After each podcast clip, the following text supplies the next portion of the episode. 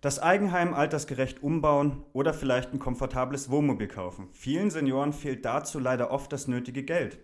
Als Eigenheimer verfügen sie zwar theoretisch über viel Kapital, doch das steckt eben in der Immobilie fest. Mit einer Immobilienverrentung können Sie das Vermögen flüssig machen und zwar ohne dabei die eigenen vier Wände verlassen zu müssen. Welche Modelle es gibt und worauf man unbedingt achten sollte, darüber sprechen wir heute mit unserem Gründer und Geschäftsführer Horst Bialo. Horst, schön, dass du dir heute Zeit genommen hast. Sehr gerne. Vielen Dank, Kevin.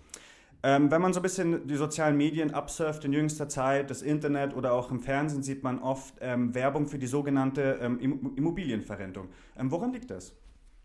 Ja, zum einen ist es ein gutes Geschäft, aber ich glaube, dass es da auch für dieses Produkt oder diese Produkte, mhm. muss man ja eigentlich sagen, eine hohe Nachfrage gibt. Und zwar aus ganz unterschiedlichen Gründen. Schau mal, früher haben die Leute meistens in einem Ort gewohnt. Die Eltern haben ein schönes Haus gehabt und die Kinder noch keines. Die wohnten zur Miete und wenn die Eltern dann mit 60, 70 gestorben sind, waren die Kinder froh, nicht, dass die Eltern gestorben sind, aber dass sie dann ins Haus konnten. Heute ist es oft ganz anders, ja. Die, schau mal, meine Tochter, die lebt in Freiburg, die älteste und so weiter, hat dort selber eine Familie mhm. gegründet, würde nie äh, zu uns zurückkommen um unser Haus zu bewohnen. Andere studieren in Hamburg, in London, irgendwo, die kommen nicht zurück. Zum anderen ist es auch so, viele Leute haben eben eine kleine Rente und äh, haben aber weiter steigende Kosten. Ja. Die Müllabfuhr wird teurer, die Krankenversicherung vor allem wird immer teurer und so weiter. Und dann hocken die in einer Immobilie drin, praktisch in Beton und sind illiquide. Die, das sind Leute, die haben Immobilienvermögen von einer Million und mehr und eine Rente vielleicht von 1000 Euro. Und dann passiert was. Das Haus geht kaputt, das Dach oder so etwas. Ja, oder wie du vorhin schon sagtest in der Anmoderation, die wollen in Corona-Zeiten gerne sich ein Wohnmobil anschaffen, dass sie alleine in einem Raum sind, geschützt und dann nach Italien düsen. Und dafür haben sie aber das Geld nicht. Und bei der Bank gibt es das eben leider oft nicht. Lass uns noch mal einen Schritt zurückgehen, ähm, damit vielleicht unsere Zuhörer, äh, unsere Zuhörer so ein bisschen so ein Bild bekommen. Ähm, was bedeutet eigentlich Immobilie, eine Immobilie zu verrenten? Kannst du da vielleicht das kurz in zwei, drei Sätzen zusammenfassen?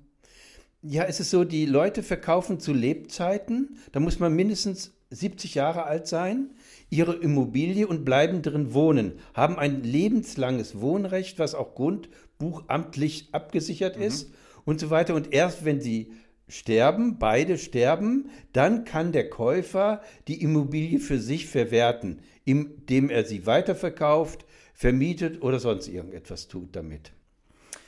Jetzt sagen wir auch mal, es gibt ja wahrscheinlich auch noch Fälle, dass ich sage, ähm, ich möchte nichts vererben, aus den und den Gründen, die du ja vorher schon genannt hast. Meine Kinder sind ja schon glücklich und so weiter. Kannst du mal ein Beispiel nennen oder sagen wir mal Voraussetzungen äh, uns sagen, was für eine Immobilienverrentung notwendig ist? Also gibt es ein Mindestalter und so weiter? Ja, das Mindestalter ist eigentlich 70. Hm. Ja, und manche Firmen sagen, ja, die, der, die Immobilie sollte mindestens 250.000 Euro Wert haben, damit auch eine anständige monatliche Zahlung für die hm. rumkommt. Andere wiederum sagen, das ist mir egal, auch wenn die Immobilie im Osten liegt. Mhm. Ja, Stiftung Liebenau ist so eine, äh, so ein Unternehmen, die sagen, dann ist die Rente halt kleiner, wenn der Immobilienwert nicht so groß ist, aber auch eine kleine Zusatzrente hilft in der Praxis eben auch.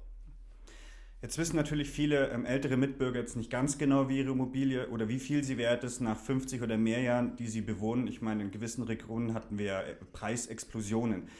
Ähm, wie kann, sagen wir mal, ein Interessent herausfinden, wie viel seine Immobilie konkret wert ist? Äh, wo soll er sich, an, an welche Stelle sollte er sich da am besten wenden?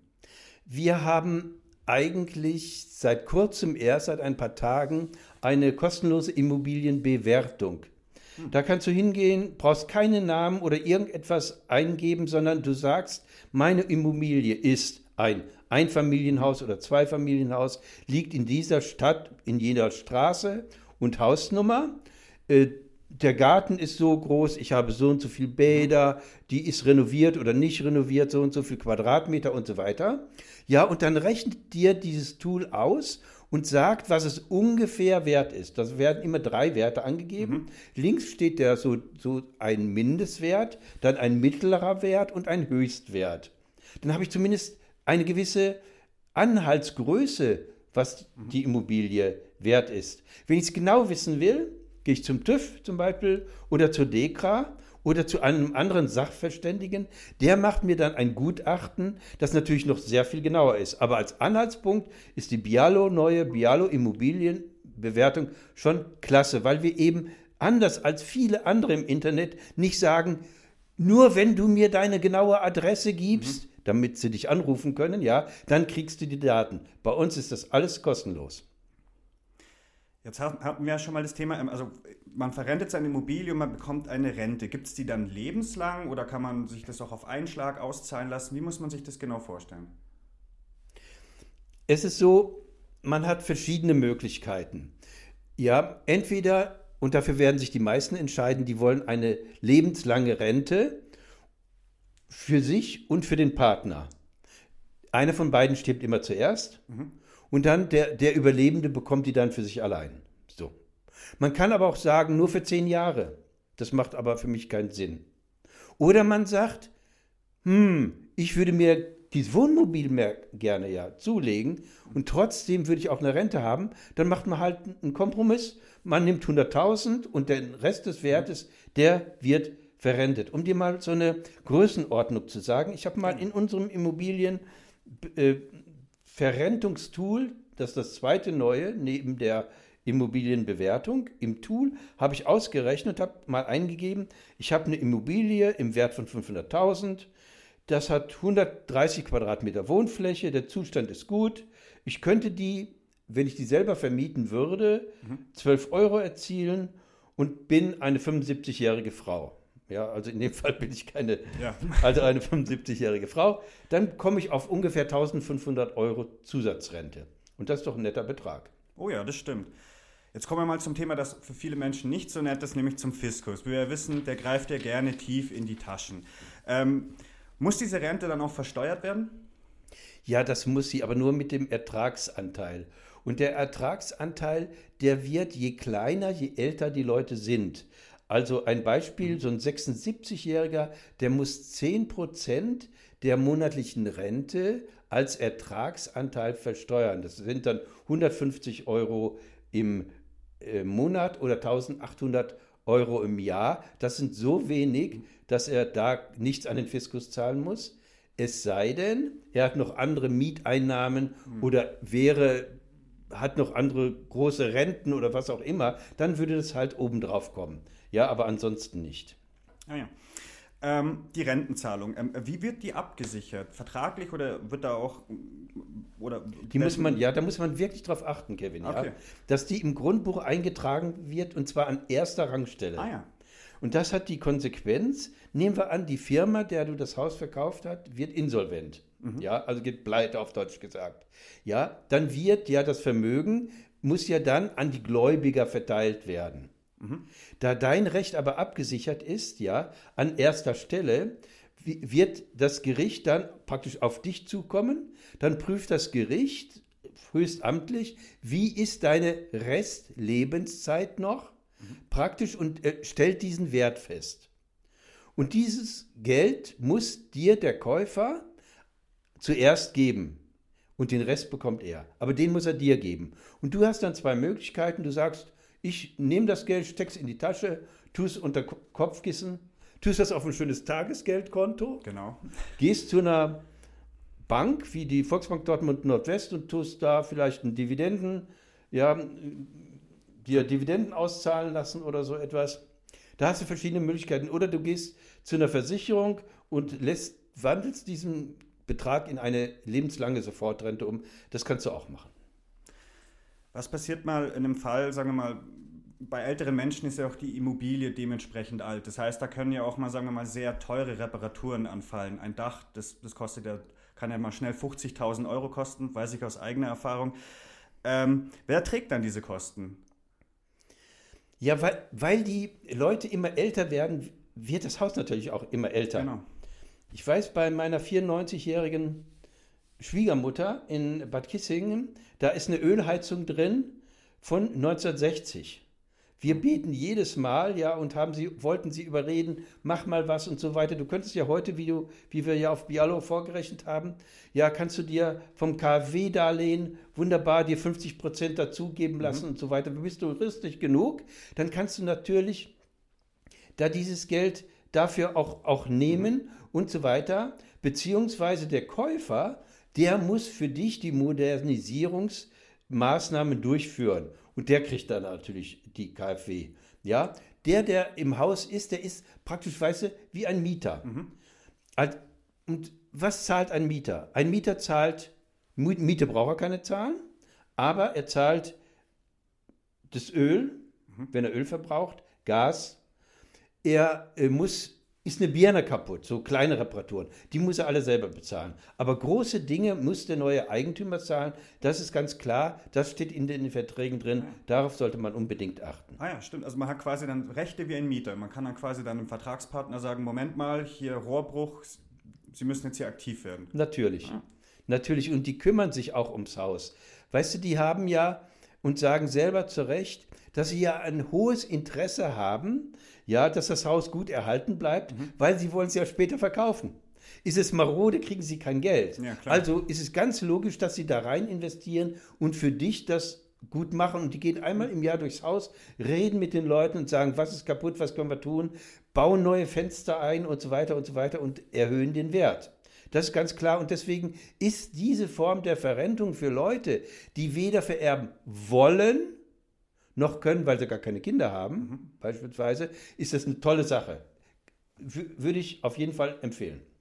Jetzt habe ich da noch eine Frage. Jetzt, ich meine, so Gesundheitszustände, Lebenssituationen, die können sich ja im höheren Alter ja relativ schnell verändern. Jetzt sagen wir mal, jemand hat seine Immobilie verrentet, aber nach ein paar Jahren ist er nicht mehr in der Lage, ähm, einen Haushalt zu schmeißen, fühlt sich dort nicht mehr wohl und möchte sich in ein betreutes Altenheim begeben. Ähm, wie machen die das? Also grundsätzlich gibt es da zwei Möglichkeiten. Entweder du machst nicht nur die Verrentung, sondern auch einen sogenannten Niesbrauch. Mhm. Ich habe zum Beispiel mal ein paar unserer Immobilien habe ich an unsere Kinder mit Niesbrauch verschenkt. Das heißt, Niesbrauch bedeutet ja, dass ich zwar nicht mehr der Eigentümer bin, aber der Nutzer. Mhm. Die Mieten aus den Mietshäusern meiner Kinder, die fließen mir zu und werden später meine Rente aufbessern, ja. Und hier ist es auch ganz ähnlich. Ich kann dann sagen, okay, ich mache eine Niesbrauchsregelung. Wenn ich dann ausziehe mit 85, 90 und gehe in ein Altenheim, ja, dann vermiete ich die Wohnung. Es hat zwei Nachteile. Erstens, wer Niesbrauch macht, kriegt ungefähr 20 Prozent weniger Rente und 20 Prozent weniger Einmalzahlung oder eine Kombination davon. Und das Zweite ist, wenn du 90 bist, hast du keinen Bock, dich mit irgendwelchen Mietern rumzuschlagen. Ja. Nehmen wir an, das ist ein Penner, ja, und der macht die Wohnung kaputt oder zahlt keine Miete und du kriegst das Geld nicht. Das, ja, das, das, also da würde ich abraten. Das sollen sie nicht machen. Und man, wenn man so eine Verrentung macht mit seriösen Unternehmen, dann sagen die auch, wenn du die Immobilie vorher verlässt, vor dem Ableben, dann stellst du uns die ja früher zur Verfügung und ich, wir können die früher nutzen. Diesen Nutzen, ja, tun wir dir in Geld auszahlen. Entweder indem wir deine monatliche Rente erhöhen oder durch eine Einmalzahlung. Deswegen würde ich sagen, Niesbrauch nein, aber einen vernünftigen Vertrag mit einer Verrentungsfirma wie meine Wohnrente, Deutsche Immobilienrenten AG oder Stiftung Liebenau und so mhm. weiter und das mit denen machen und mit denen das vertraglich vereinbaren. Das machen die auch, das ist überhaupt kein Ding. Du hast es gerade eben angesprochen, seriöse Anbieter. Kommen wir mal zum Gegenteil. Ähm, gibt es da auch schwarze Schafe, die so ein bisschen Schindluder betreiben? Und wenn ja, wie erkennt man die? Also neben diesen drei genannten Unternehmen gibt es eine ganze Reihe, die sind Makler. Das heißt, also sie, sie bringen die Interessenten einer, eines Kaufs und die eines Verkaufs zusammen und kassieren eine Provision von 5%. Das ist eine Menge Geld. Ja. Und andere, die noch ein bisschen äh, skurriler sind und in die eigene Tasche wirtschaften wollen, vor allem, die machen folgendes: die sagen, nee, eine monatliche Rente, das ist nichts. Schließen doch lieber jetzt hier erstmal, machst du ein lasse den gesamten Betrag geben und anschließend gehe ich damit zur, weiß nicht, Kontinentale mhm. Oder zu irgendeiner Versicherung und mache eine Sofortrente. Und dann kassiert der davon nochmal 40 Promille. Ja. Das heißt, bei 500.000 Euro, die das Haus erzielt, ja, im Verkauf, ja, machen Sie eine Sofortrente und dafür kriegen Sie 20.000 Euro Provision. Da müsste eine alte Oma lange für stricken. Ja, das ist, das ist eine Menge Geld.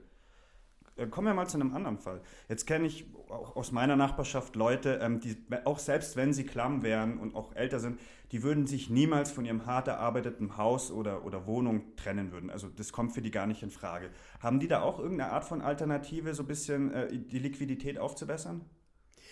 Die gibt es. Und zwar sich ein Darlehen geben zu lassen. Aber das ist nicht so einfach, Kevin. Ja. Weißt du, wir wissen ja selber aus unseren mhm. vielen Leserzuschriften, wir haben ja den Artikel, ja, äh, Immobilien für Ältere und so weiter. Genau.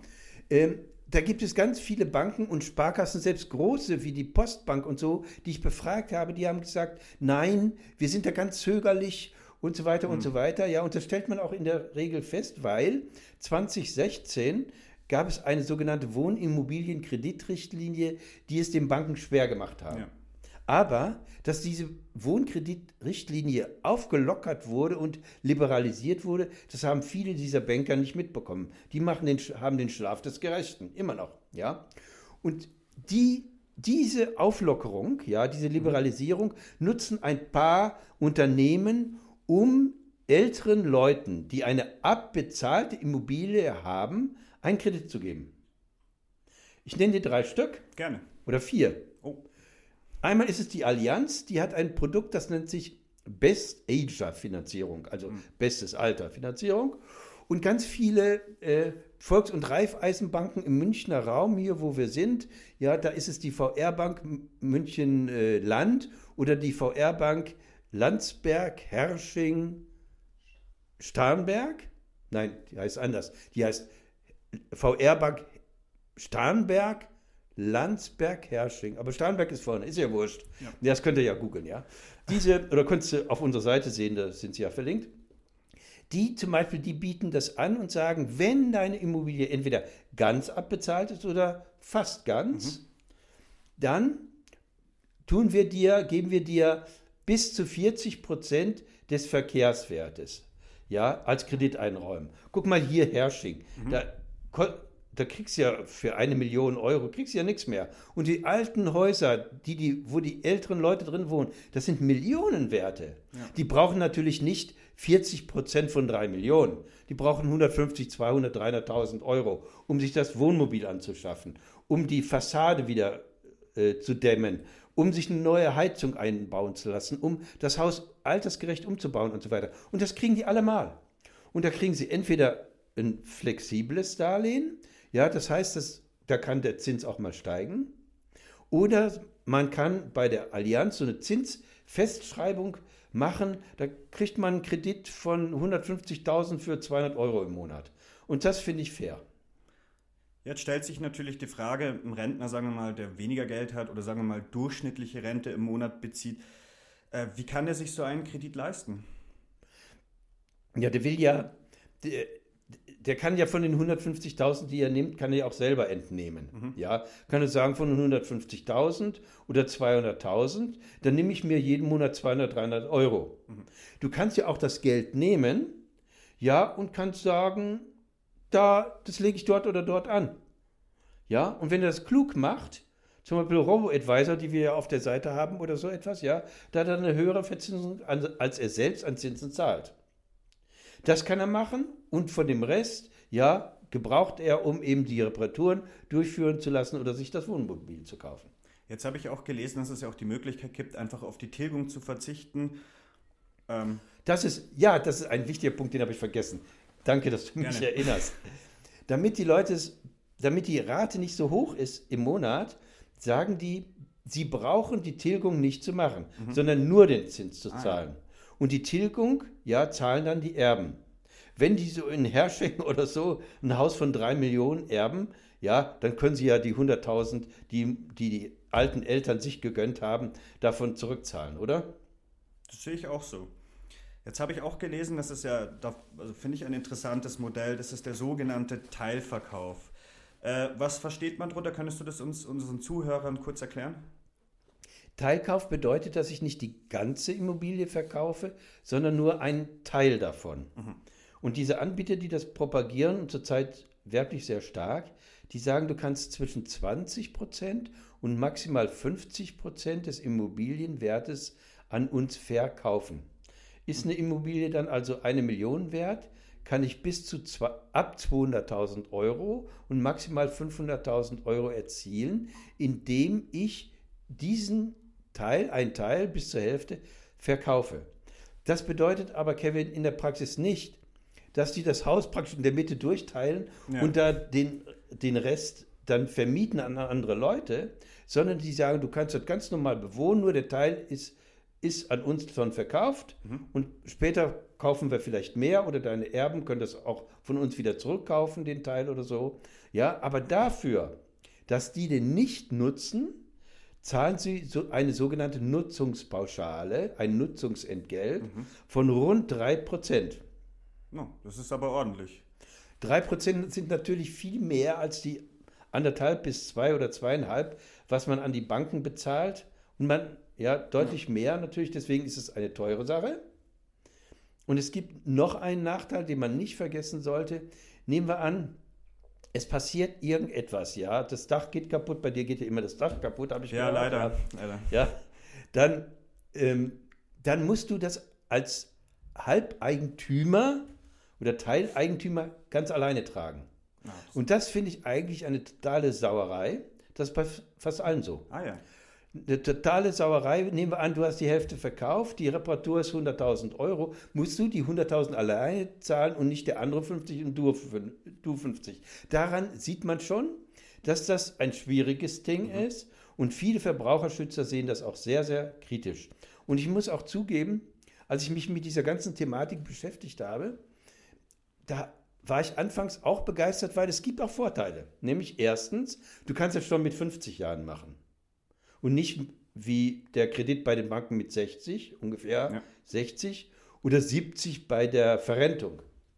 Andererseits kassieren die 3% dann natürlich, je jünger du bist, desto länger. Also das ist, muss kein Vorteil sein, ja.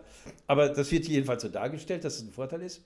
Es geht relativ flott und ähm, halt ein Teil ist nur weg und nehmen wir an, die Immobilie, die wächst Nee, mhm. die wächst ja nicht. Die, die, die, die gewinnt an Wert. Wert genau. Diese Wertsteigerung, ja, zumindest von dem Teil, der übrig ist, diese Wertsteigerung, die kriegst du natürlich mit oder deine Erben, wenn das dann später mal vererbt wird. Du selber hast da vielleicht gar nicht so viel davon. Es sei denn, du verkaufst das Ding dann.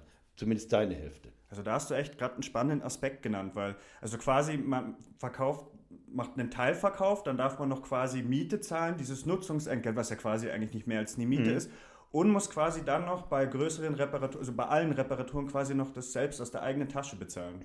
Ja, nicht nur das, es gibt da noch mehr Kritikpunkte und deswegen rate ich ja dringend, wer sich für Teilkauf, aber auch für diese Verrentung in Leibrente entscheidet, mehr als beim Darlehen, weil beim Darlehen ist es ein einfacher Vertrag, mhm. man kriegt Geld und da kann nicht viel passieren. Aber bei den anderen beiden Formen unbedingt erstens drei Angebote zu holen, mindestens. Und zweitens, bevor du unterschreibst, Kevin, wenn du mal später älter bist, denk an mich. Ja, oh, das ist gefährlich, ja. Wenn du das dann verrentest oder unterschreiben willst, ja, gehst du vorher zu einem Rechtsanwalt, lässt dich beraten von Experten wie Steuerberatern mhm. und so weiter und erst dann unterschreiben. Das ist das Wichtigste, was mir am Herzen liegt. Ja, und wenn ihr Hörer auch da Probleme habt und so weiter oder in der Verwandtschaft, Bekanntschaft hört, dass da was schiefgegangen ist und so weiter. Wenn wir euch helfen können, mailt uns an redaktion.bialo.de. Wir sind für euch da in dieser und in anderen Fragen. Wir dürfen da natürlich keine Rechtsberatung machen. Das machen wir auch nicht. Aber wir brauchen auch so Geschichten, ja. Ja, wir haben machen zum Beispiel gerade eine Recherche. Das kann ich vielleicht, darf ich das noch erzählen, Kevin? Sehr gerne. Ich habe durch Zufall habe ich eine Frau in München kennengelernt. Ich will gar nicht sagen, in welchem Stadtteil. Die kennt uns schon lange und hat uns angerufen und so. Und die hat mich eigentlich so aufs Thema erst gebracht. und die hat mir neun Angebote vorgelegt und die ist 76, hat keine Kinder, wollte verrenten. Und da habe ich jetzt neun Angebote von 2500 Euro Rente im Monat bis zu 5,2. Hm. So groß die Spanne. Okay. Und komische Verträge. Da werden wir in Kürze eine große Geschichte machen und da weiter recherchieren und so weiter. Und deswegen meine Aufforderung an unsere Zuhörer und Leser, bitte, wenn Sie uns so etwas erzählen wollen und da Hilfe brauchen, Unterstützung brauchen, wir kennen natürlich Rechtsanwälte, die sich gut auskennen, kommen Sie auf uns zu und so weiter. Wir helfen Ihnen so gut wir können. Horst, ich glaube, das war das perfekte Schlusswort, der perfekte Schlusssatz. In diesem Sinne bedanke ich mich recht herzlich, dass du dir heute Zeit genommen hast. Sehr gern, vielen Dank. In diesem Sinne war es das auch schon wieder für heute mit unserem Podcast. Übrigens, äh, das neue Tool, also das äh, Immobilienverrentungstool, findet ihr unten in der Beschreibung und auch den ganzen Ratgeber zum Nachlesen. Nächste Woche geht es übrigens um die Robo-Advisor, wer derzeit am besten performt, was es für nachhaltige Robos gibt und so weiter. Und da wird mir unser Chefredakteur Sebastian Schick Rede und Antwort stehen. In diesem Sinne, vielen Dank fürs Zuhören. Bis zum nächsten Mal.